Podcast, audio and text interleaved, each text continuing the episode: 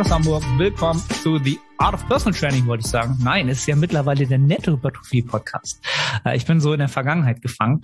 Heute, nach langer, langer Zeit, war eigentlich auch schon lange mal geplant. Ne? Hatten wir hin und wieder, glaube ich, mal hin und her geschrieben, lass mal einen Podcast zusammen machen. Der Lukas Liebing auf der anderen Seite am Start für diese Episode zu unserem, ja, ich möchte mal sagen, wilden Trip nach England, ja, um uns fortzubilden, Seminare zu besuchen und äh, Bodybuilding zu zelebrieren. Ähm, und das wollen wir heute mal tun. Falls jemand Lukas noch nicht kennt, Lukas ist genau wie ich Online-Coach, sehr, sehr ambitionierter Natural-Bodybuilder. Ja, also wenn ihr ihn jetzt seht, der junge Mann hat schon einiges äh, auf dem Buckel, was Training angeht. Und so sieht er halt auch aus und ist halt mittlerweile halt auch ein sehr, sehr erfahrener Coach geworden. Und dementsprechend haben wir uns halt mal zusammengetan um halt äh, das, was wir halt so auf Coaching-Seite können, noch mal ein Level höher zu schrauben. Lukas, erstmal äh, herzlich willkommen. Cool, dass du im Podcast am Start bist. Habe ich irgendwas vergessen, frage ich dann immer, wo man sagen so, das müsste man über Lukas eigentlich erwähnen. Das macht diesen Menschen auch noch aus. Keine Ahnung, du isst Pizza immer nur mit, keine Ahnung, Schinken und äh, Ananas oder ja, vielen Dank dafür, dass ich erstmal hier sein darf und auch Moin Moin aus Hamburg übrigens. Genau. Aber wahrscheinlich von der komplett anderen Seite von Hamburg. Deswegen ist das wahrscheinlich logistisch auch äh, ein bisschen einfacher über Zoom. Ja, also Arne hat das eigentlich im Prinzip schon alles ganz gut umrissen. Wenn man was über mich wissen sollte, mh, hm, man findet mich auf jeden Fall oft beim Türken, beim Essen. das ist so mein Cheat Meal oder Fast Food to go, würde ich sagen. Ja, und in diesem Podcast soll es halt darum gehen, wie Arne schon gesagt hat, dass wir über den UK-Trip einmal schnacken. Ich hatte das bei Arne in einer Story gesehen, dass er quasi jemanden sucht oder mit jemandem zusammen dahin möchte. Und dann habe ich mich einfach ganz spontan gemeldet. Und ja, dann führte eins zum anderen. Und dann sind wir da zu zweit quasi von Hamburg aus in die UK geflogen und haben uns das Seminar zwei Tage gegönnt war, war halt interessant, weil ich, genau, ich hatte halt bei Instagram geschrieben, ich finde halt immer so eine, so eine Reisen, wo man so auf Seminare fährt, wenn es jetzt nicht irgendwie in, in Deutschland ist. Selbst da ist es halt immer cool, wenn man das mit mehreren Leuten irgendwie zusammen wahrnimmt. Ähm, Gerade wenn man dann ins Ausland fährt, macht das Ganze halt immer doppelt cool, weil man sich halt jeden Tag sofort irgendwie darüber austauscht, das anders reflektiert, als wenn man da wie so ein Einsiedler dann so, also so, so bin ich dann halt. Ich bin halt so ein mhm. introvertierter Mensch. Ich wäre halt auf das Seminar gegangen, hätte sicherlich auch mit den Leuten geschnackt, aber danach wäre ich halt dann so vielleicht auch trainieren gegangen, aber dann so straight wieder alleine irgendwie so ne und so ja. ist man halt so ein bisschen mehr ja in, in Community und deswegen habe ich halt einfach mal gefragt, wer hat Bock? Und tatsächlich haben auch mehrere Leute, die man auch so in unserer Szene kennt, gesagt, ja, hätte ich Bock. Aber dann erstmal so, haben sie auch schon über nachgedacht, was kostet denn das? So, das war halt so immer so die erste Frage. So, ne? Das ist immer so eine Frage. Jetzt will man eine Fortbildung, ein Seminar machen, irgendetwas, was einem weiterbringt. Und dann, ähm, klar, muss man auch gucken, ob man sich das leisten kann. Und das Seminar war jetzt einfach äh, mit 999 Dollar oder mhm, Dollar, ne, glaube ich, Dollar. Mhm. Also in Hamburg würde man sagen, oder in Deutschland ein Townie halt, ne? Ein Townie mhm. kostet das Ganze. War halt für, für viele halt zu viel Geld. Also ich glaube nicht, dass es für diese Person zu viel Geld ist, rein auf der äh, monetären Seite, sondern sie haben den Wert nicht wieder gespiegelt gesehen für das, was sie bekommen hätten. so. Mhm. Und genau, Lukas hat, wie er eben schon gesagt hat, so straight gesagt, yo, geil, let's do it so. Das ist, ist doch eine geile Sache. Wie ist so deine Einstellung so zu Seminaren, zu Investitionen in sich selber? Das ist vielleicht mhm. so ein cooler, cooler Startpunkt. Ja, also ich habe halt auch natürlich, als du das in deiner Story gepostet hast, erstmal geschaut, okay, was ist das genau? Und habe dann auch den Preis gesehen. Ich will jetzt nicht sagen, dass es direkt ein No-Brainer war, weil ich kannte die Leute halt vorher nicht, die dieses Seminar veranstaltet haben. Dann habe ich mir das erstmal alles angeschaut und das hat auf mich halt sehr qualitativ hochwertig gewirkt. Und es ist halt immer so, du zahlst halt zwar diesen Preis, aber du musst halt auch immer überlegen, was ziehst du da raus? Und das ist zum einen natürlich das Wissen aus dem Seminar, aber es hilft dir natürlich auch im Coaching. Ähm, es hilft dir dabei, ein besserer Coach zu werden. Wie viele Kunden kannst du damit vielleicht ansprechen, die du sonst nicht bekommen würdest? So, und dann kann man das schon gegenrechnen und dann lohnt sich das auf jeden Fall. Und wenn man dann halt auch noch die Erfahrung mit reinnimmt und ähm, halt auch die Kontakte, die man dort vielleicht vor Ort knüpft, das Gym, etc., alles, was einfach so in diesem Trip mit inklusive ist, dann lohnt sich das auf jeden Fall. Und ja, die Investition in sich selber ist in der Regel die beste Investition, ne? weil der Return on Investment, der ist unter Umständen so hoch, dass sich das schon lohnt. Und oftmals hat man halt so wirklichen, aus meiner Sicht, so aus meiner Erfahrung heraus, ich habe ja gleich die letzten, weiß ich nicht, vier, fünf Jahre immer zwei, wenn nicht sogar drei Trips irgendwie gemacht Richtung UK. Genau, für alle, gerade weil du jetzt sagtest, auch so für Klienten und so, gerade für Coaches unter euch, wenn ihr jetzt gerade am Anfang seid und jetzt gerade dabei seid, euch dieses Standbein aufzubauen, dann ist das natürlich erstmal ein großer Pain zu sagen, okay, ich muss Zeit investieren. Zeit habt ihr wahrscheinlich, weil ihr noch nicht komplettes Raster vielleicht an Klienten habt, ihr habt vielleicht Zeit, aber ihr habt noch nicht so viel Geld das, was dieser, dieser Zinseszinseffekt, den ich da immer sehe, ist halt, dass du dadurch nicht sofort gleich irgendwie zehn neue Klienten hast, nur weil du auf einem Seminar warst und dadurch einfach mehr Wissen hast, was du jetzt umsetzen kannst. Aber das nehmen Menschen wahr. Menschen nehmen wahr, dass du deinen Job ernst nimmst, dass du es, ja. dass, dass deine Professionalität dir Geld wert ist, Zeit wert ist. Und dementsprechend hat ja ein Mensch natürlich unterbewusst immer, nimmt er das wahr und vergleicht dann alles klar, okay, der wird seinen Job auch ordentlich machen. Also wenn der so viel Geld in die Hand nimmt und dann auch noch die Zeit in die Hand nimmt, na, dann ist es quasi immer so ein, so ein Effekt, der auf dich scheint und das kann, kann in dem Moment der Fall sein, dass du dann, dass zwei Klienten sagen, alles klar, ich finde sowieso gerade diese Prescript-Sachen super interessant oder äh, das, was der Luke macht, finde ich super interessant. Jetzt hat er sich auch noch mehr Expertise geholt, die wirklich nochmal über das hinausgeht, was die Leute im Internet hergeben. Und dann ist das dieser, dieser Tipping Point. Weil jetzt, jetzt möchte ich unbedingt mit ihm zusammenarbeiten oder ich wollte sowieso mal das Coaching starten. Und oftmals ist es so aus meiner Erfahrung heraus, dass das oftmals erst Monate später oder vielleicht auch erst ein Jahr später kommt. Die Leute dann aber sagen, aber damals war so der Punkt, wo ich das so wahrgenommen habe. Und mhm. seitdem denke ich so drüber nach. Halt, ne? Also das ist so ein, das, was ihr investiert wirklich an Geld und Zeit, ist in 99 Prozent der Fälle habt ihr einen Riesengewinn ist ein Nettogewinn riesig da, weil genau was du auch gesagt hast, was darüber hinauskommt, sind halt die, das Netzwerk, was entsteht. Menschen, die du kennenlernst, die du dadurch danach natürlich auch weiter in Kontakt stehst und ähm, dadurch dein Erfahrungsspektrum erweiterst. Auch das ist immer unterschätzt. Es geht nicht nur um Geld zu bezahlen und zu sagen, jetzt sagt mir jemand irgendwas, was ich weitergeben kann. Ja, so denken die meisten, sondern du wirst es ja in dein Gesamtwissen und in deinen Gesamtkontext und in die Anwendung, die du in dein, ähm, ja, in deine Tätigkeit bringst, integrieren und sie damit nochmal spitzer, besser ähm, machen. Und von daher sind halt äh, 1000, 1000 äh, Dollar sind viel Geld, definitiv. Das will ich überhaupt nicht kleinreden. Das ist auch, also ist richtig viel Geld. Aber ich meine, wir haben da jetzt zwei Tage lang wirklich, ich weiß nicht, wie lange, acht Stunden, I don't know. Mhm. Ja. Wirklich in die Tiefen des äh, Hypertrophie-Games abgenördet und was man dazu auch immer sagen muss, etwas, was ich immer leider viel zu wenig nutze. Man hat ja die Möglichkeit, wirklich alle seine Fragen zu adressieren, auch seine individuellen Fragen. Dafür ist immer ja. Zeit auf solchen Seminaren. Ja. Gerade bei solchen sehr spezifischen Seminaren hast du ja auch genutzt, ne? Wenn du hast, ja dann auch gesagt, alles klar, so kannst ja mal das Beispiel bringen, wo, du so gesagt hast, äh, da, da hole ich mir jetzt mal einfach Expertisenmeinung ein. Mhm. Genau. Also ich habe halt bei mir immer das Problem gehabt, dass meine obere Brust im Verhältnis zu der restlichen Brust und auch zu den Schultern abfällt. Und ich habe halt in meinem Wissen schon immer alles gemacht, ne? Viel Schrägbank, Incline Flies und so weiter und so fort, Schulter nach hinten auf die Ausführung geachtet. Und dann wurden mir dort halt nochmal Tipps gegeben, die wirklich einmal dann so im Kopf, okay, es hat Klick gemacht. Und er hat mir anatomisch einfach so viele Sachen erzählt, die ich einfach nicht auf dem Schirm hatte, beziehungsweise ich konnte diese ganzen Dots einfach nicht verknüpfen. Und ähm, dann hat er gesagt, ja, mach das mal so und so, nimm die Schulter so nach hinten und mach die Ausführung so. Und auf einmal habe ich die obere Brust auf eine ganz andere Art und Weise spüren können. Und das habe ich jetzt auch schon im Training so ein bisschen implementiert. Und ja, da denkst du halt nach elf Jahren Training so, du weißt eigentlich fast alles. Und dann bist du auf so einem Seminar und dann denkst du so, okay, fuck, ich weiß eigentlich doch viel weniger, als ich glaube. Und das, was du auch meinst mit den Kunden und so weiter. Also mich haben halt auch Kunden von meiner Seite aus dann angeschrieben, ja, ähm, was lernst du denn da alles und so? Und die waren halt ganz gespannt, ne? Und auch die Leute bei Instagram und so, ja, teil uns das mal mit, was du da gelernt hast und so.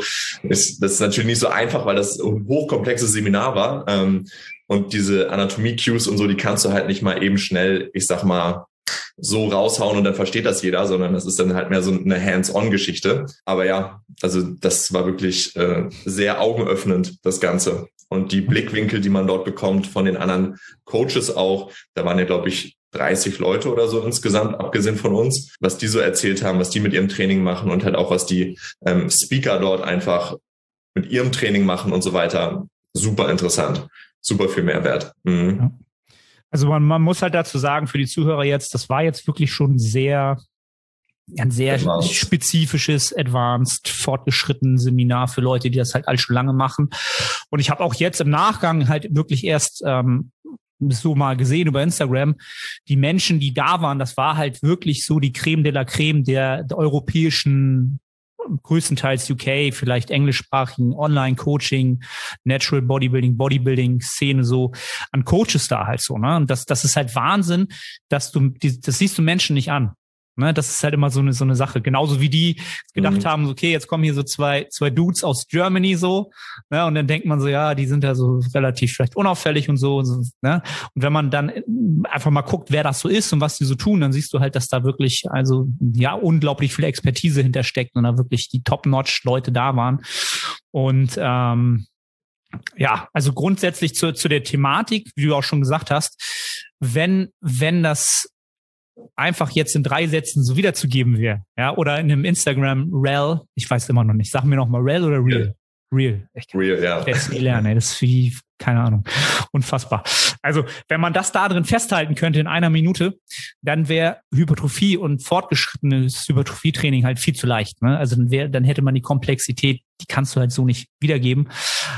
Aber wie du es gesagt hast, ähm, das war halt für mich auch nochmal so ein Seminar, auch bei mir halt nach irgendwie 15 Jahren Training und 10 Jahren Personal Training, triffst du halt auf Menschen, die das halt alles dann schon mal doppelt so lange machen.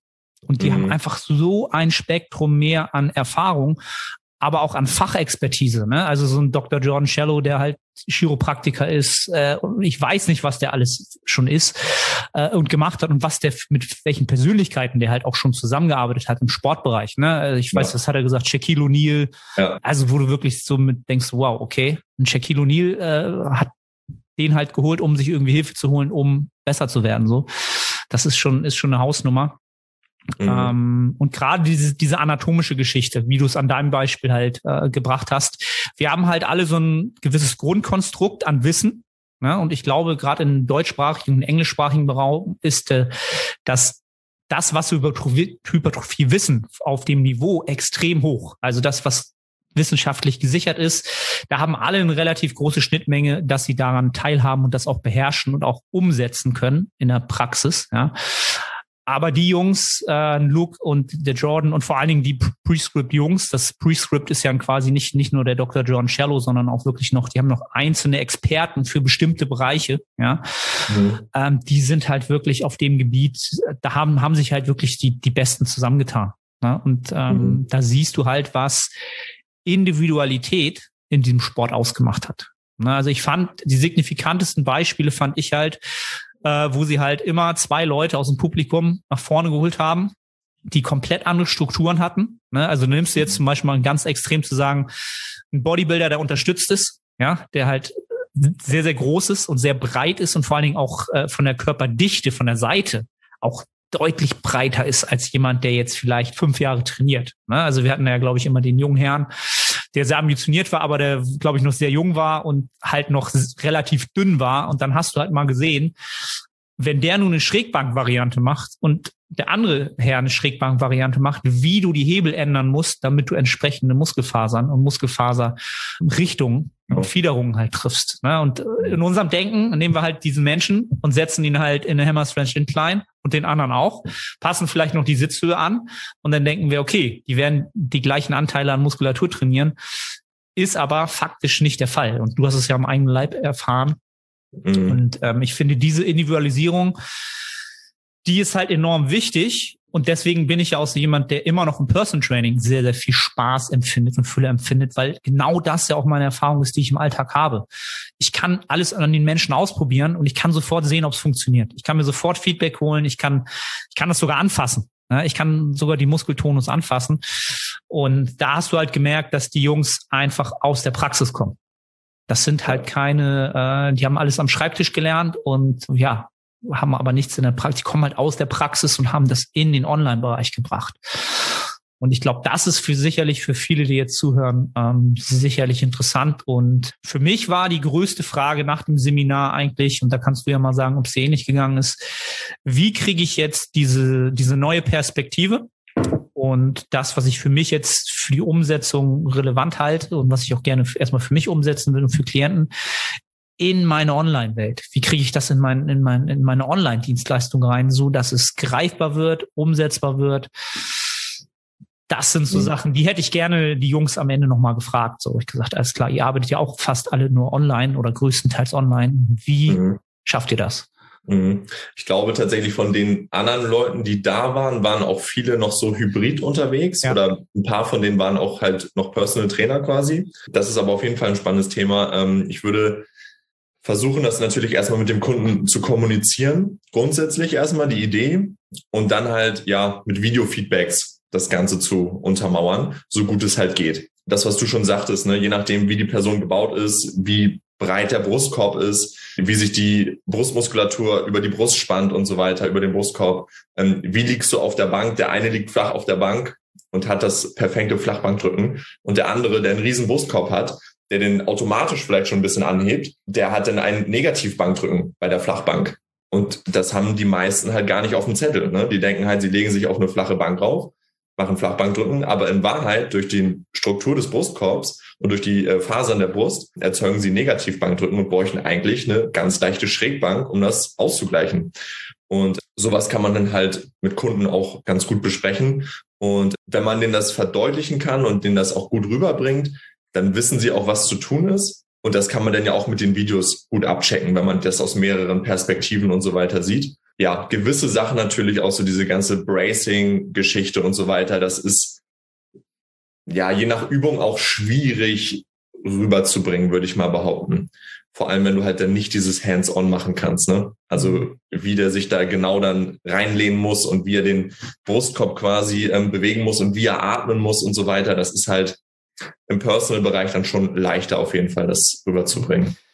Genau, das, das ist ja so quasi noch genau das, das, das Thema, was halt auch da, was ich ganz, ganz interessant fand, weil du sagst Bracing und vor allen Dingen auch die Atmung halt. Ne, das ist ja auch so ein Thema, wo wir im Krafttraining oder auch im Hypertrophie-Bereich sagen, okay, guck schon, dass du dein, dein Core, man spricht ja im Englischen immer vom Core, also deinen Körperkern festmachst, damit das möglichst fest ist.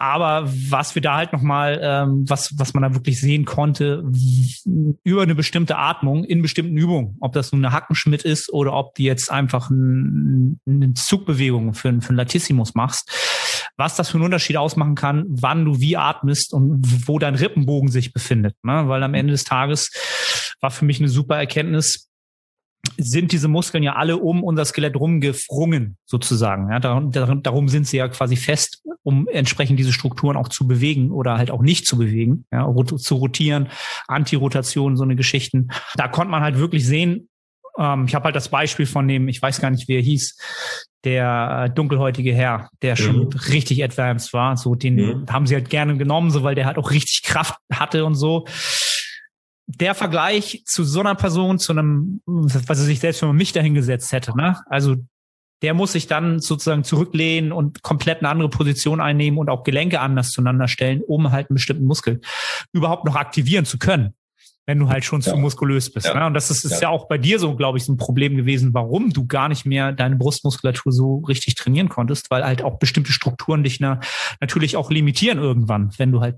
Starke Muskelpartien hast. Und das, das ist so eine Sache, das kannst du aus meiner Sicht, also ich habe jetzt mal versucht, das so ein bisschen umzusetzen mit Athleten, die ich habe, die die so eine gewisse Grundbasis an, an Kompetenz sowieso schon mitbringen ins Training. Das heißt, da ähm, ist die Atmung intuitiv meistens schon bei 90 Prozent schon richtig. Ja, und dann kann man jetzt nochmal in diese Details gehen.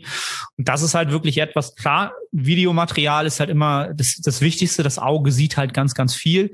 Aber was mir da halt jetzt auch noch sehr viel wichtiger ist, ist halt wirklich die Empfindung des Klienten. Also die Empfindung dessen, was hat sich verändert zu dem, was wir seit zwei Jahren machen bei verschiedenen Zugmustern oder so. Was, was hat sich für dich vom Gefühl verändert? Fühlt es sich produktiver an, weniger produktiv an. Ne? Also einfach solche Geschichten. Das ist jetzt einfach nochmal die Ebene hinzugekommen, was ich so auch immer mal gemacht habe. Klar, fragst dann einfach, aber meistens, wenn es gut aussieht und der Klient sagt, okay, ich habe irgendwie, weiß ich nicht, zwei Tage ein bisschen Muskelkater gehabt oder ähnliches, dann haben wir ja genau die Struktur getroffen.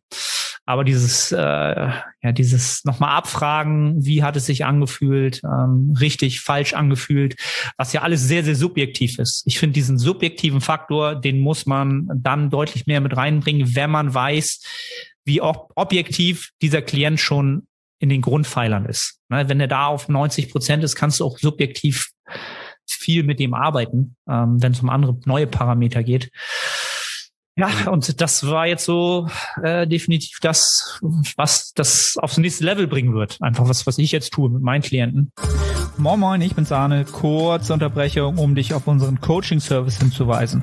Wenn du schon des Längeren damit kämpfst, deinen Hypertrophie-Fortschritt konstant positiv auszurichten und du eine sehr persönliche und motivorientierte Zusammenarbeit mit einem Coach schätzen würdest, dann check den Link in der Beschreibung und melde dich. Ja, da muss man ja auch ganz klar unterscheiden jetzt zwischen einem Anfänger und einem Fortgeschrittenen, weil wenn du diese ganzen Sachen einem Anfänger beibringst, der Anfänger wird ja so oder so noch so viel Fortschritt machen können und diese ganzen Cues, die helfen ihm dann vielleicht zu fünf Prozent, aber der, der schon fast Profi, sag ich mal, ist, wenn der das jetzt alles anwendet, der hat ja nur noch ganz wenig Potenzial, was er ausreizen kann. Aber um dieses Potenzial dann ausreizen zu können, da muss er halt dann mit solchen Dingen arbeiten. Und dann kann er vielleicht auch die 100 Prozent von diesem ganz, ganz kleinen Potenzial noch ausreizen. Aber dafür sind solche Themen dann halt super wichtig. Und der Anfänger, ja, der kann halt noch so viel Schübe machen, auch ohne dass er das Ganze weiß. Ne? Und ähm, ja, ich finde mal, gerade wenn Leute erst frisch anfangen mit dem Sport und auch frisch im Coaching sind und so, dann soll man die nicht direkt, ich sag mal, überfluten mit so viel Information, dass sie komplett verwirrt sind, sondern dass die Basics erstmal nach und nach etabliert werden. Und wenn sich das dann halt alles, ich sag mal, gefestigt hat und die Leute wissen, okay, so funktioniert das alles, dann kann man halt Stück für Stück ähm, das hochfahren. Ne? Aber das ist natürlich auch ein langwieriger Prozess. Und wie du schon sagtest, mit Fortgeschrittenen macht das natürlich deutlich, deutlich mehr Sinn, ja.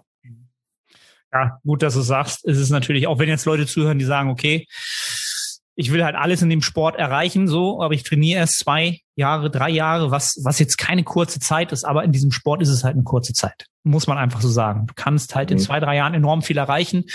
Aber wie du es gesagt hast, das Potenzial, was du einfach an Fähigkeiten ausprägen kannst, die du auch zu Gewohnheiten umwandelst irgendwann, da brauchst du halt einen deutlich längeren Zeitraum. Und genau, da, da geht's immer erstmal darum, um jetzt mal aus der Coaching-Sicht zu sprechen für die unter euch, ein Fundament zu schaffen und eine Säule nach der anderen zu bauen und wirklich ein maximal stabiles Fundament an Bewegungskompetenz, grundsätzlichen Fähigkeiten zu etablieren, Gewohnheiten zu etablieren. Und auf diesem festen Fundament kann man dann halt auch ein Haus bauen, ja, und auch eine Hypertrophie, einen Menschen aufbauen, eine Struktur aufbauen. Ist natürlich schwer dieser Tage. Ne? Die meisten wollen dann natürlich gleich hören, alles klar, wie kriege ich denn nun die äh, unteren Lattfasern am besten aktiviert, so weil da will ich jetzt ja am meisten Fleisch drauf haben. Ich will von Anfang an das alles schon in seinen Nuancen halt machen.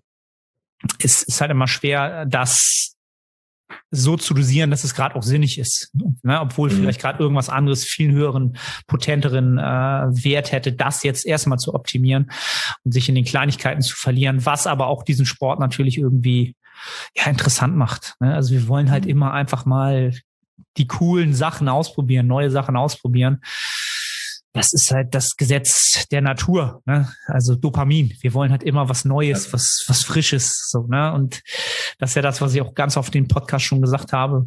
Wenn ihr lernt, ja, ich sag mal sozusagen, Arbeit zu machen, die nicht sexy ist und die euch kein Dopamin schenken, ja. Wenn ihr lernt, das in gewisser Weise auch wertzuschätzen und auch eine gewisse, ähm, ja, wie soll ich das sagen? gewissen Spaß, Spaß ist das falsche Wort, ähm, gewisse Fülle daraus zu ziehen, dann werdet ihr auf jeden Fall ein sehr, sehr guter Bodybuilder werden für eure, für eure Genetik. Ein sehr, sehr, sehr guter Bodybuilder. Dieses Thema Zeit halt, ne? Das, das ist, ja. ist halt ein Riesenfaktor. Ähm, ja, also grundsätzlich, das waren so die, so, ich glaube, so die zwei Haupt, Themen? Hast du noch irgendwas im Kopf, wo du sagst, so das war halt auch so als so ein Thema, was dir so im Kopf geblieben ist? Ja, auch so grundsätzlich, was du schon meintest mit dem Brustkorb, ne? dieses Thema Atmen, je nachdem, wie du jetzt auch atmest, wohin du atmest, atmest du eher so in Bauch oder in die Brust. Tendenziell zum Beispiel, wenn du Lat trainierst und du atmest halt eher in die Brust, dass du dann automatisch schon in so einer Arch bist. Und dann geht der Brustkorb hoch, dann bist du in so einer Arch und dann kannst du halt den Lat nicht so geil trainieren, als wenn du dich halt leicht nach vorne neigst und dann den Lat so trainierst. Ne? Und dann atmest du halt vielleicht lieber in den Bauch durch die Nase einatmen statt durch den Mund, dass du dort halt den Lat dann einfach nochmal ein bisschen effizienter trainieren kannst. Ähm, einfach aufgrund deiner Brustkorbposition und wie sich dann halt der Lat, sag ich mal, um den Körper rumspannt, dass du dann einfach da ja gezielter arbeiten kannst. Mhm. Also ich glaube, das, das, das Grundthema war halt ganz von Anfang an, so habe ich das halt wahrgenommen, wie wird man das im Deutschen sagen? The out, out function, bad structure. Ne? Also man würde sagen, jeder Mensch hat ja relativ gute Hebel für Muskeln. Da hat er ein gutes Wachstumspotenzial, weil er da ho hohe mechanische Last bewegen kann, höchstwahrscheinlich, was halt der potenteste Treiber für Hypertrophie ist. Und dann haben wir halt Strukturen, wo wir halt da weniger Potenzial haben. Ja, und diese Strukturen halt über eine gute Funktion des Muskels, also zu einer vollen Funktionstüchtigkeit von, von jeder Faser, ja, zu kriegen oder so gut es einem halt möglich ist, kann halt so einen großen Unterschied auf Zeit ausmachen. Ähm, und das sollte man halt immer probieren, bevor man halt ausschließt und sagt, ich werde jetzt nie eine Kniebeuge machen oder ich werde jetzt nie eine Langhantel nutzen, um meine Brust aufzubauen, sondern man kann immer eine Funktion finden, um die Struktur halt sozusagen zu über, überlisten, die man, die vermeintlich ja. schlecht ist. Und das finde ich ein super interessantes Konzept, weil das für mich auch wieder etwas ist, wo ich in der Kontrolle bin. Ich bin derjenige, der agiert, ja, und der entscheidet darüber, wie kann ich mich anpassen dass es für mich gut funktioniert, so gut es halt geht, ja. Und nicht, ich muss Sachen einfach prinzipiell ausschließen, weil sie nicht im Optimum nahe kommen. So, dann, dann hast du halt etwas komplett ausgeschlossen und damit hast du natürlich auch deine Mittel, die du nutzen kannst, minimiert. So, die sind halt kleiner geworden und du, die wird halt im Laufe deiner Trainingskarriere auffallen, dass, ja, wie soll ich das sagen, es immer gut ist, Mittel zur, zur Hand zu haben, dass man handlungsfähig ist und noch etwas ausprobieren kann, noch einen Joker ziehen kann, etc. Mhm. Und das fand ich halt so, diesen Grundgedanken, Outfunction, Bed Structure, ähm, ja, hat mir total zugesagt, weil ich halt ja auch so ein Athlet bin, der halt überhaupt nicht für Bodybuilding gebaut ist, halt mit meinen langen Armen und Beinen, so, da kannst du halt was weiß ich, wofür das gut wäre. Wahrscheinlich für keine Sportart. So. Nicht, auch nicht für Basketball, da muss ja grundsätzlich im Tor so groß sein. Und deswegen äh, bin ich auch zu diesem Seminar halt, weil ich schon viel Content von Prescript mir dazu äh, reingezogen habe und auch mit dem Luke äh, nach dem Podcast da lange noch drüber geredet habe. Und das ist ähm, entsprechend etwas, was mich auch in meiner, ich sag mal, in den ersten, selbst, ich würde mal sagen, sieben bis acht Jahren meiner Trainingskarriere am meisten zurückgehalten hat, dass ich dieses Bewusstsein dafür überhaupt nicht hatte. Ja. Ne, also das, wie du es gesagt hast, man hatte diese Perspektive gar nicht, sondern ich habe halt die Übung gemacht, die halt im Buch am besten performen. Ja, ich habe, was weiß ich, wie lange habe ich Klimmzüge gemacht und wie lange habe ich äh, XY gemacht und habe dann irgendwann gemerkt, okay, ist halt jetzt für meine Struktur vielleicht nicht das Beste und da bin ich halt genau in das Gegenmaß übergegangen, was auch genauso wenig produktiv ist, mir halt nur noch Übungen gesucht, die ich halt, die perfekt für mich passen, aber dann vielleicht nicht diesen Spagat schaffen zwischen mechanischer Spannung und auf mich zugeschnitten sind. Und dann hast du halt eine Übung, die du halt super am Latt spürst, aber die mechanische Last ist halt auf Zeit gesehen nicht die größte oder nicht die signifikanteste, als wenn du einen Kompromiss eingegangen wärst. Und du sagst, okay, ich mache halt etwas, was für die Struktur so halb optimal ist und die mechanische Last ist aber halt auch groß oder auch das Potenzial an Progression ist halt, ja, das mal so mein, mein Gedankengang, was so während des Seminars so durch meinen Kopf ging so und auch wenn ich mal so mhm. zurückgeblickt habe, wie habe ich Training früher gesehen und wie sehe ich es halt heute. Ähm, das sind einfach Erfahrungswerte, die man da bündelt. Ne? Das ist bei mir auf jeden Fall ähnlich. Ich dachte halt auch früher, die Übung, so diese Bread and Butter Movements, die halt jeder kennt, ähm, die machst du breite Latzüge, Bankdrücken und so weiter und du bewegst halt irgendwie Gewicht und du wirst immer stärker. Und das regelt dann schon. Und ich wusste, ich weiß noch, nach fünf, sechs Jahren, ähm, da dachte ich schon so, ja, okay, mein Lat, mein Rücken und so, da wird nicht mehr viel passieren, weil ich trainiere schon sechs Jahre. Ich bin super stark, ich bewege super viel Gewicht beim Klimmzug, etc. Was soll denn da noch passieren? Und ähm, jetzt mache ich teilweise halt ähm, diese Assisted Pull-ups im Gym, wo man halt ähm, in dieser Maschine noch mit ähm, Unterstützung quasi Klimmzüge macht. Aber mein Rücken sieht komplett anders aus viel krasser als vor sechs Jahren.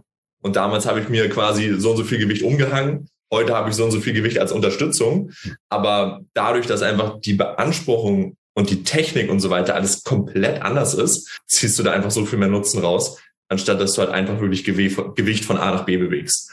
Und ähm, auch, dass du halt die Übung, wie gesagt, auf dich anpasst, auf deine Hebel und so weiter. Das ist echt ein Gamechanger gewesen. Vor allem auch so dieses ganze Einarmige mit dem Latt und so und dann nochmal jetzt in dem Seminar extra mit den Winkeln und ähm, der Torso-Position und so weiter. Das sind Nuancen, die einem fortgeschrittenen Athleten wirklich super, super viel bringen, in meinen Augen. Also ja. echt crazy. Absolut. Die Kleinigkeiten, ne? ein bisschen rotieren vom, vom Fußgelenk oder von der Hüfte hier und dahin. Ähm, ja, diese, das ist ja auch so ein Thema, diese, diese Funktion. Ne? Also wie funktionstüchtig ist ein Muskel und wo habe ich äh, gewisse Dysfunktionen? Also wo ich gar nicht weiß, dass der Muskel auf der Amplitude bei mir gar nicht arbeiten kann. Genau. Durch einen bestimmten Umstand, durch äh, Mobilitätsproblem, durch äh, genau große Muskelpartien, die drumherum sind. Da habe ich gar keine Ahnung von. Ne? Also da hat man ja selbst gesehen, wenn ja jetzt so ein, so ein AJ Morris da, der ja wirklich schon jetzt auch, ich würde mal sagen, definitiv einer der Advanced Athleten ist bei uns in, in unserem Bereich wo man den dann halt innerhalb von, weiß ich nicht, von zehn Sekunden konntest du ihm aufzeigen, wo es bei ihm halt hapert in der Hüfte, ne, mit der, mit der mhm. internen Rotation und weshalb er immer deshalb äh, in der Hackenschmidt-Kniebeuge unten immer auf einmal so einen kleinen Drop hat, so weil er da einfach die Funktion nicht hat. Da kann er die Muskeln nicht aktivieren so. Ja. Und da siehst du halt, wenn das dann noch mal auf die nächsten zehn Jahre bei ihm noch mal eine Anpassung bringen, halt dann er kann die Muskel mehr aktivieren, muss wahrscheinlich dann erstmal kurzzeitig Gewicht runternehmen, um dann aber in, weiß nicht, einem halben Jahr oder ein Dreivierteljahr dann endlich auch wieder einen krassen Fortschritt zu machen und auf signifikant davon zu profitieren dann siehst du mhm. halt, was da bei jedem halt möglich ist, wenn man sich auf das Thema einlässt, wenn es dann, dann Sinn macht. Ne? Ist halt auch immer so eine Sache. Hast du, wie gesagt, die Grundbasics überhaupt an Bewegungskompetenz schon drin, bevor du jetzt anfängst, halt, weiß ich nicht, jeden Tag zwei Stunden so, so ein Mobility Screening bei dir zu machen. So, ah, ich habe die Dysfunktion, jetzt muss ich erstmal Mobility machen, so, dann trainierst du halt nicht mehr. Am Ende ist Krafttraining halt das, was wir machen müssen. Aber diese Kleinigkeiten, ähm, ja, ja also was dann aus? Dieser, ja, was du vorhin schon angesprochen hast, dieser Zinseszinseffekt einfach, ne? Wenn du jetzt dafür sorgst, als Fortgeschrittener, dass du dein Training um fünf Prozent verbesserst in gewissen Muskelgruppen und das addiert sich oder summiert sich oder multipliziert sich halt über die Jahre dann einfach auf, ne? Also das macht dann schon nach, ich sag mal, drei, vier, fünf Jahren einen riesen Unterschied. Wenn du jetzt denkst, okay, mein Lat oder meine obere Brust, die hinkt ein bisschen hinterher, aber wenn du dann diese Cues umsetzt, in drei Jahren, das wird ganz anders aussehen auf einmal obwohl du vielleicht dachtest, ich bin schon so fortgeschritten, es geht gar nichts mehr. Und dann geht doch noch mal was. Es geht immer noch was, ne? Geht halt immer noch was. Das, das siehst du halt selbst, wenn du irgendwelche, was weiß ich, gestandenen IFBB-Bodybuilder nimmst. Die kannst du ja auch mit irgendeinem Cue oder irgendetwas äh, auf einmal kannst kannst du da halt nochmal hier nochmal eine Beule hinzaubern im Rücken halt. Ein Teres, ja. irgendwas. Hat er vorher nie drüber nachgedacht, hat einfach immer das gemacht. So, und das macht den Sport ja auch ja, aus meiner Sicht so interessant, dass wir halt so kosmetisch trainieren können und wirklich kleinste Bereiche dann eher akzentuieren können und über diesen Zinseszins-Zeiteffekt halt dort auch etwas kreieren können, wirklich ja, kosmetisch daran arbeiten können. Ne? Also klar, wir wissen alle, wir können die Form des Muskels nicht ändern, aber die Ausprägung und ob der Muskel überhaupt signifikant hypertrophiert, weil wir ihm halt auch die Zeit und Energie aufwenden in unserem Gesamttrainingspensum äh, und Kapazitäten, die er dann braucht. Mhm. Dafür muss man das Wissen halt erstmal haben und diese Erfahrung halt erstmal haben. Ne? Also und da waren ja auch in dem Gym genau die Geräte, sag ich mal, die man dafür braucht, ne? Ja da können wir vielleicht auch nochmal drauf zu sprechen kommen, diese ganzen Geräte, die es dort einfach gab, die es in Deutschland halt leider nicht gibt. Die Prime-Geräte vor allem natürlich, wo du die äh, Belastungskurve so einstellen kannst, wie es halt für dich am besten passt. Und dann kannst du halt die Muskeln nochmal auf eine ganz andere Art und Weise ausreizen. Und das haben wir bei dem Butterfly-Gerät zum Beispiel gemerkt. Ne? Ja. Ähm, ja. Dann hast du vorne im Prinzip sehr wenig Widerstand und hinten dachte ich, es reißt mir fast die Brust ab, so ungefähr. Und ähm, nach vorne wird's dann wieder schön leicht und dann kannst du halt so lange grinden, weil das halt mit der Kraftkurve von der Muskel ziemlich gut übereinstimmt. Und dann bist du nach dem Satz oder nach dem Satz hast du dann einfach das Gefühl, das ist eine ganz andere Art von Reiz, als wenn ich das jetzt bei einem Gym 80 Butterfly mache. Ja. Du hast bei beiden Muskelversagen, aber die Auslastung ist trotzdem nochmal eine andere irgendwie, ne? Ja, das ist also diese das Anpassung, die Anpassung des, des Widerstandsprofil bringt aus meiner Sicht quasi, wenn du es kannst, dein Training, das bringt noch mal eine andere Ebene in deine Trainingsplanung. Das macht das Ganze noch mal. Also auf der einen Seite kann es einfach unendlich viel komplexer machen und unnötig komplex machen. Wenn du aber ein bestimmtes Grundwissen hast und auch Erfahrungswerte hast, dann kannst du dein Training damit einfach noch mal ja, einfach nochmal so stark optimieren unter Umständen, weil wie du es eben gesagt hast am Beispiel dieses Butterflies, du hast halt einen ganz signifikanten Reiz, ja, aber deutlich weniger Ermüdung, weil du halt durch diesen Bereich, den du gar nicht haben willst, nicht durch musst, weil da einfach die Spannung dann nicht so groß ist. Das heißt wieder diese diese äh, Zeit zu Rat, äh, ähm, wie, wie nennt man das im Deutschen? Stimulus to Fatigue Ratio, Reiz-Ermüdungsratio, mhm. wird man das ja. sagen? Ja, genau die kannst du da halt noch mal besser steuern, was dir natürlich erlaubt, einfach mehr qualitative Arbeit ähm, reinzuholen und diese, ja, Prime heißen die, ne? Ich vergesse ja. mal den Namen. Prime, genau. Prime ist halt so ein Hersteller, die hießen, glaube ich, früher irgendwie anders. Strive, glaube ich. Strive, genau. Früher hießen die Strive. Da, daher, da kannte ich die Geräte halt auch schon hier und da mal, also nicht in Deutschland, aber im Ausland. Mhm. Die haben die halt da wirklich, glaube wahrscheinlich die wichtigsten Geräte, die dieser Hersteller hat. Und ich glaube, der Cuba hat ja auch, hat er, hat er erzählt, dem anderen jungen Herrn, ne? ich glaube, die haben ein Jahr auf die Geräte gewartet, ein Jahr Lieferzeit.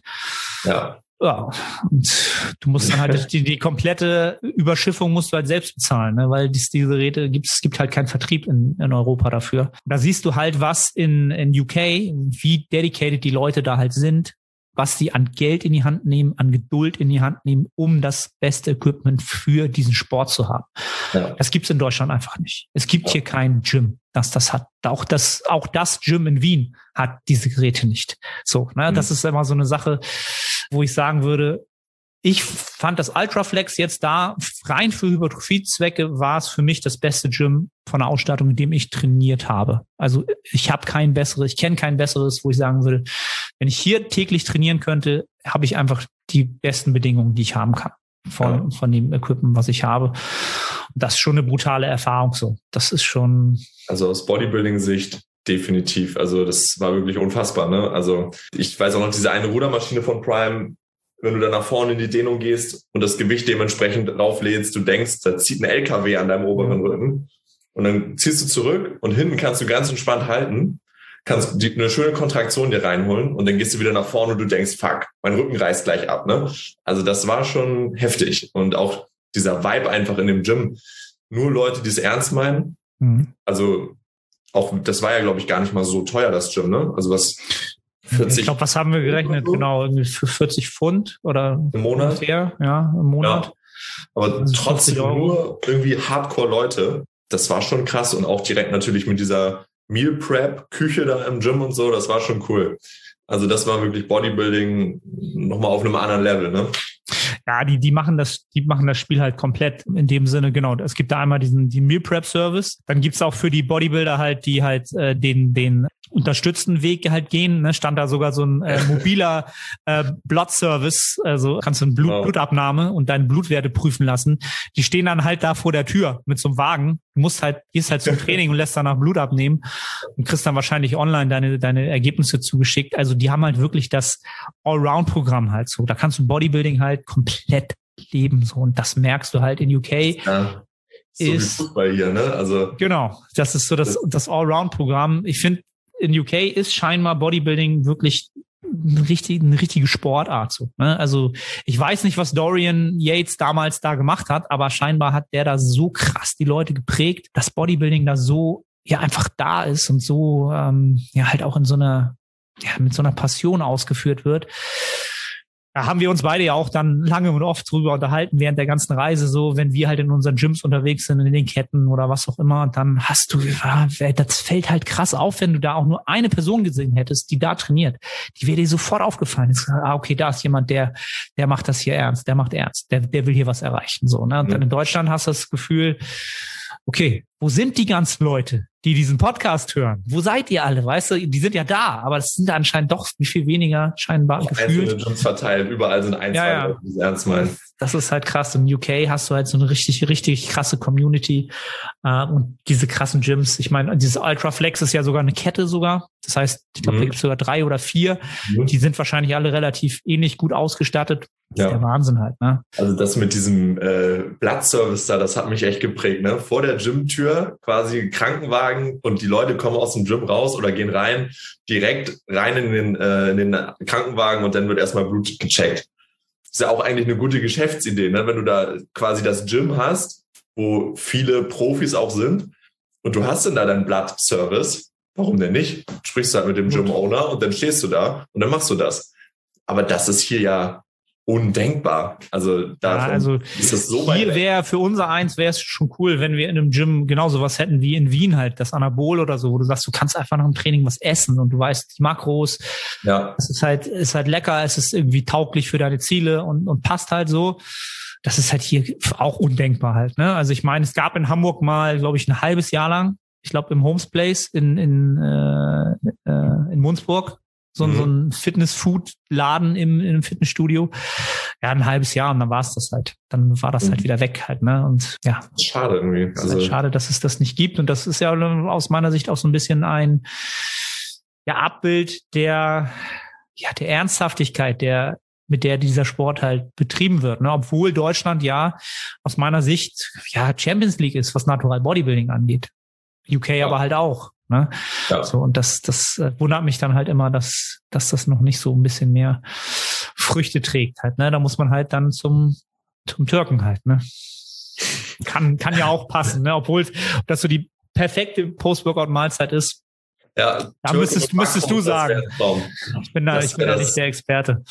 Das wäre das Schönste. Ein Türke, der den Makros noch hat mit auf der Speisekarte, das wäre ja, die, die Zeit wird irgendwann wird sie kommen. Irgendwann wird das, wird das kommen. Aber es ist ja auch ein Zeichen dafür eigentlich, dass es noch sehr viel Potenzial gibt einfach in Deutschland, ne? Ja, ohne Also es ist noch viel Raum nach oben einfach da. Ja, absolut. Da ist das, da haben wir noch nicht abs, nicht mal ansatzweise das Potenzial erreicht, was, was in, in England da halt abgerufen wird. Was natürlich äh, Hunger auf mehr macht, sagen wir es mal so halt, ne? Ja. ja. Aber wir, beschweren wollen wir uns, glaube ich, auch nicht. Wir haben in Deutschland trotzdem eine, äh, ja, für wenig Geld kriegen wir halt enorm gutes Equipment bereitgestellt, mit dem halt alles, alles geht. Also, ne? ja, wir, also mit Hammer Strengths und Gym 80 und so, da bist du bei 95 Prozent oder so mindestens, ne? Also, ja. das ist dann halt wirklich für die detailversessenen äh, Bodybuilding-Nerds, ne, der Endstufe, da sind dann die Prime-Geräte halt nochmal dann das Gelbe vom Ei, aber ja, wir haben eigentlich auch alles was wir brauchen, um Fortschritte zu machen. Absolut. Absolut. Ja, also grundsätzlich würde ich sagen, meine, mein Fazit, Zeit, Energie, die investiert wurden, wurden, hat, haben sich maximal gelohnt. Also maximal ja. gelohnt. Auch wenn als Kostenfaktor dann auf der Rückreise dann natürlich unser leichtes Debakel mit dem Verpassen des Rückfluges dazu kam und Cortisol ungefähr um weiß ich nicht, 3000 Prozent im Gegenüber zu dem Monat davor bei mir gestiegen ist. Allein innerhalb von sechs Stunden oder so. Ich weiß es nicht. Ja, ne? ja kommt hin, ne?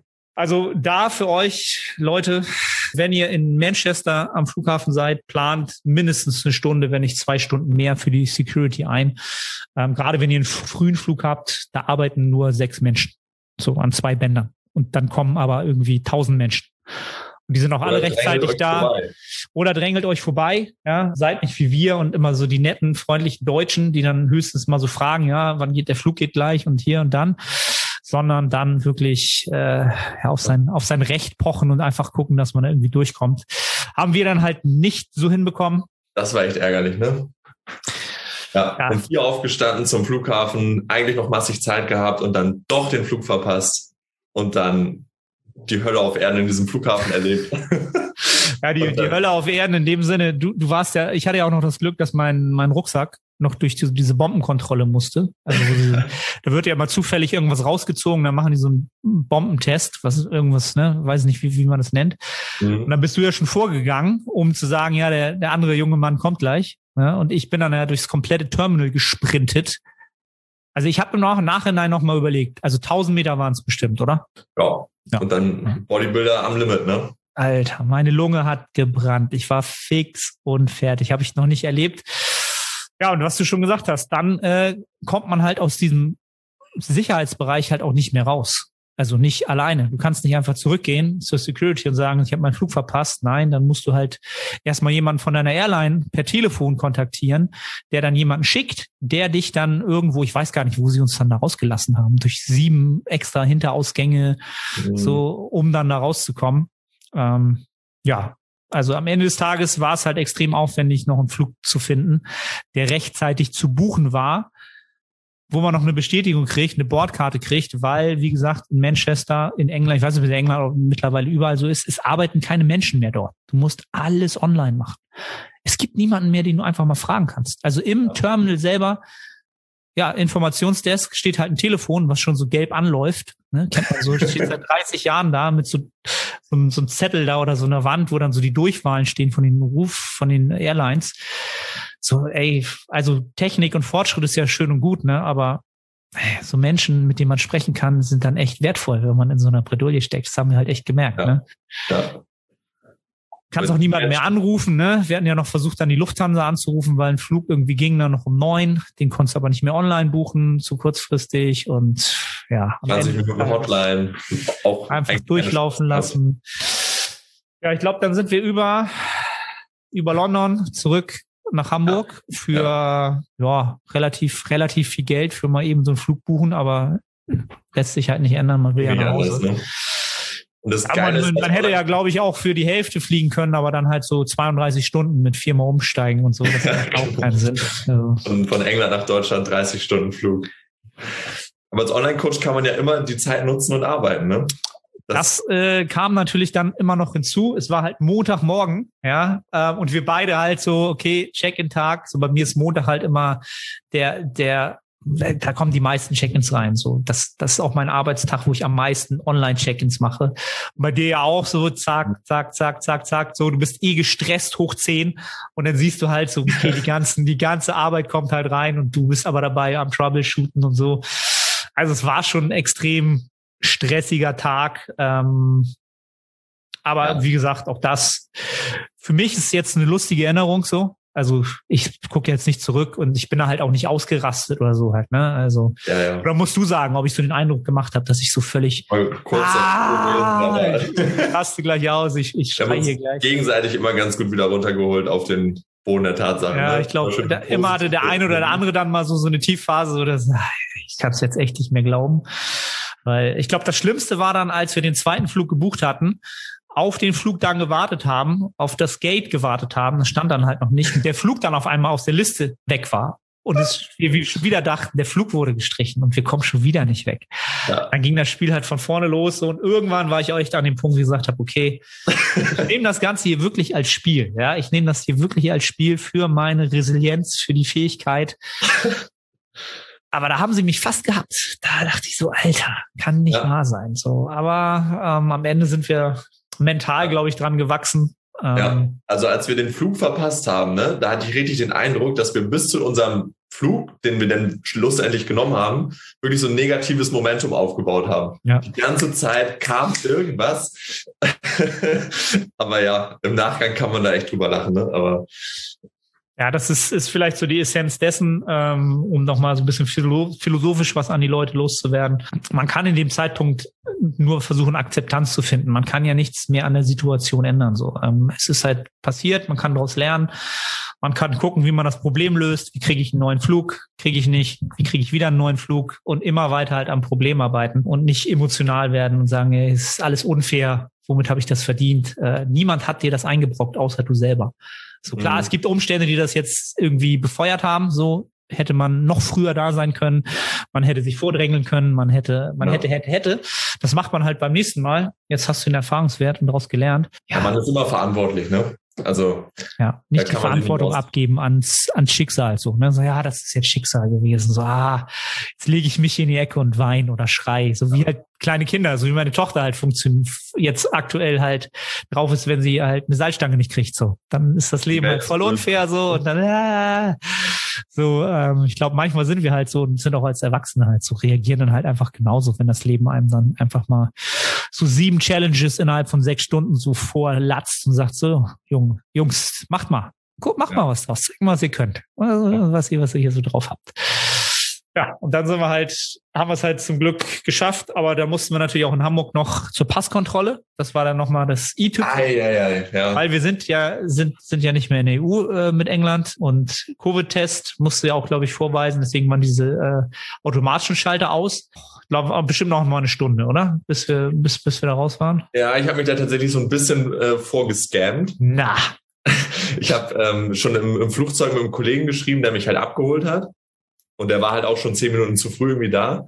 Und ich komme dann da in diesen äh, in diese Passportkontrolle und ich denk so, Junge, was ist denn hier jetzt los? Ne? Also die Schlange wirklich gefühlt 100 Meter lang oder so. Ne? Ja. Ich dachte wirklich, okay, wir sind gelandet, wir haben unser Gepäck, ganz entspannt jetzt einfach raus und nach Hause und ins Bett. Ne? So. Und dann komme ich da um die Ecke und sehe diese Schlange und ich denke mir so, nein. Und dann war da so ein Polizist, mit dem bin ich dann, habe ich ein Gespräch angefangen und der ist dann einfach so gegangen und dann bin ich einfach so mit dem mitgegangen. Und auf einmal war ich dann irgendwie vorne in der Stange. Und ja, dann habe ich, glaube ich, trotzdem noch 20 Minuten gebraucht oder so. Also es war trotzdem sehr, sehr langsam, aber ja. ja also Jetzt sind wir wieder zu Hause, ne? Jetzt ist alles wieder gut. Jetzt alles wieder gut. Ja, und im, im Juni spielen wir das Spiel dann von vorne. Ne? Genau, aber da ist das Flug wahrscheinlich ein bisschen angenehmer. Ja, ich glaube, äh, hast du die hast du die Flüge schon gebucht? Ja. Ja, okay. Ich weiß Sehr gar nicht mehr, welche, welche Zeiten wir hatten, aber da sind, müssen wir nicht morgens um, um drei Uhr aufstehen oder um vier Uhr aufstehen, sondern da kann man normal ausschlafen und dann zum Flughafen fahren.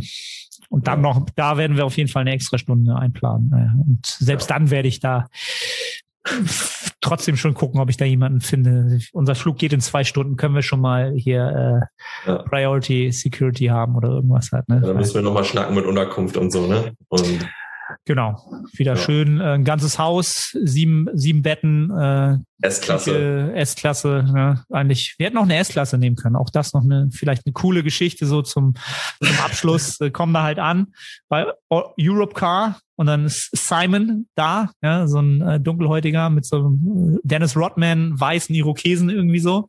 Cooler Typ. Ja, super lustig. Super cooler Typ. Und dann sagt er halt, äh, wollte er natürlich ein Geschäft machen und sagt dann halt, alles klar, Jungs, wollt ihr Automatik haben? Ist ja einfacher hier, ne, weil wir links fahren und anders schalten und so.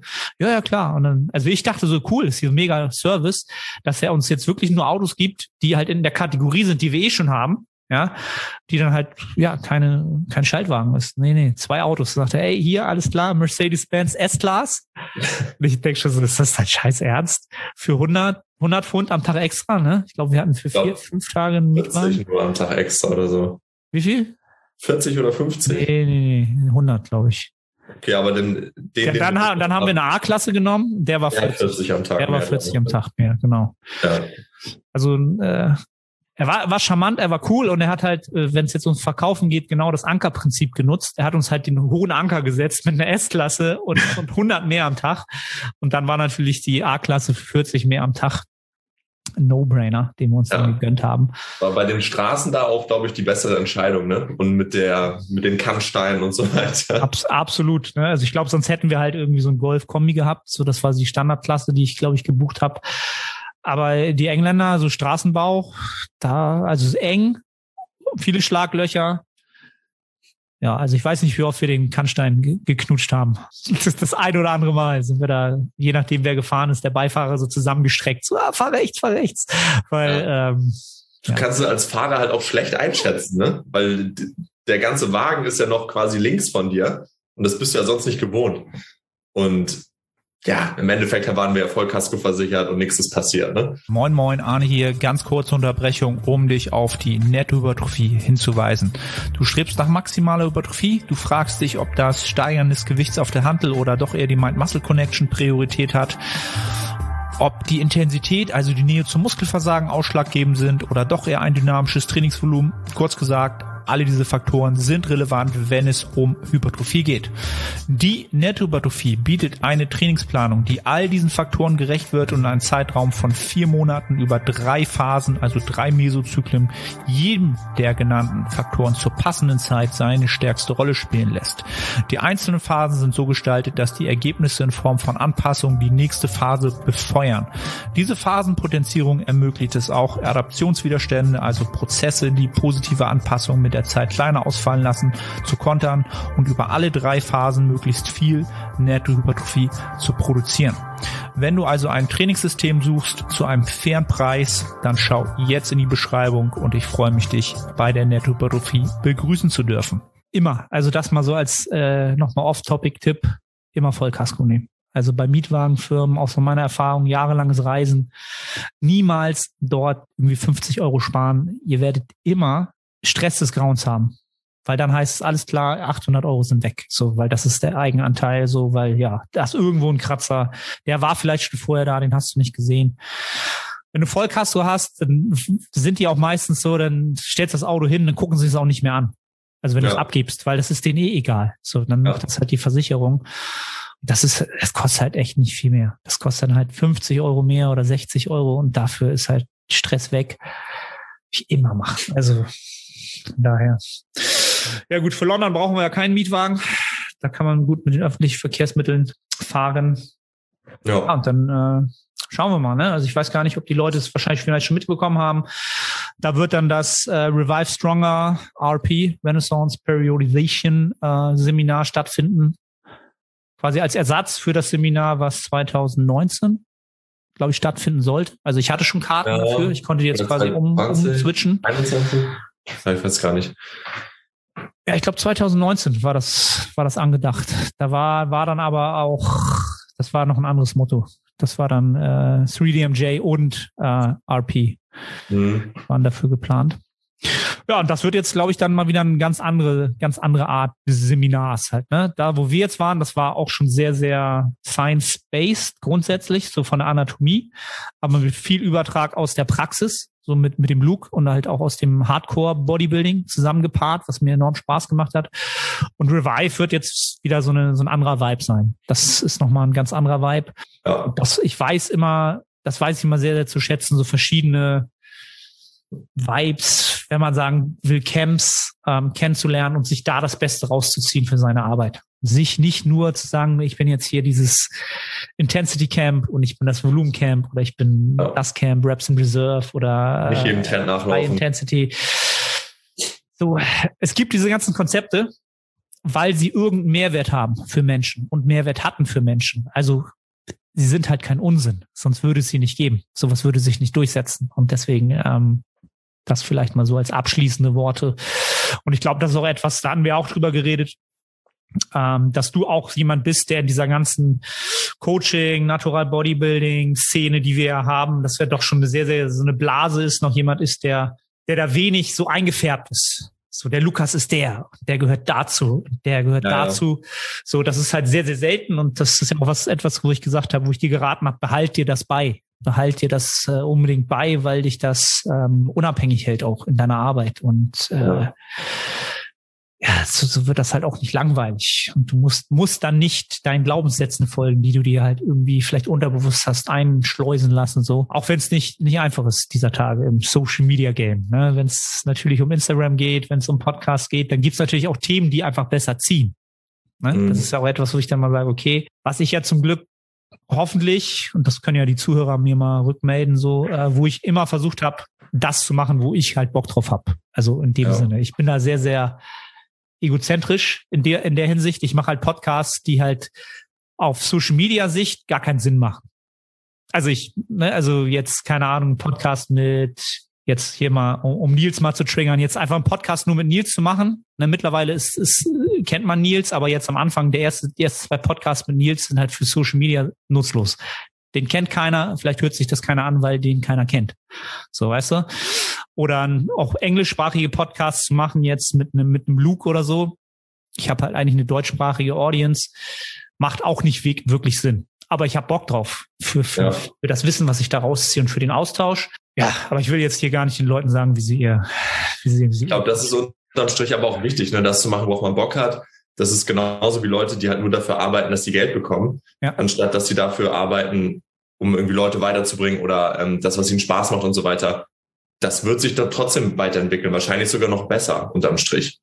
Als wenn man halt alles immer nur, ja, also ich sag mal, kalkuliert macht, so, ne? Sondern man macht halt das, worauf man Bock hat. Das ist das alte Spiel aus unserem, aus unserem geliebten Sport. Ähm, wenn man halt immer nur im Endziel denkt, so, dann hast du im Prozess halt keinen Spaß. Genau. Und wenn du einfach im Prozess bist und das machst, was dir halt Spaß macht, und Spaß macht es halt nur, wenn du daran wächst. So. Und ne, da, da siehst du halt immer diesen Umkehrschluss von Wachstum und Spaß zu einem gewissen Grad. Dann ist man eigentlich immer mit Wachstum unterwegs und dann macht man das halt auch jahrelang. Und dann ist halt wieder der Zinseszins und so weiter und so fort. Ihr kennt das Spiel. Ähm, ja, cool. Also ich glaube, wir haben jetzt fast schon bestimmt eine Stunde recorded. Ich weiß es gar nicht. Ja, ungefähr, ne?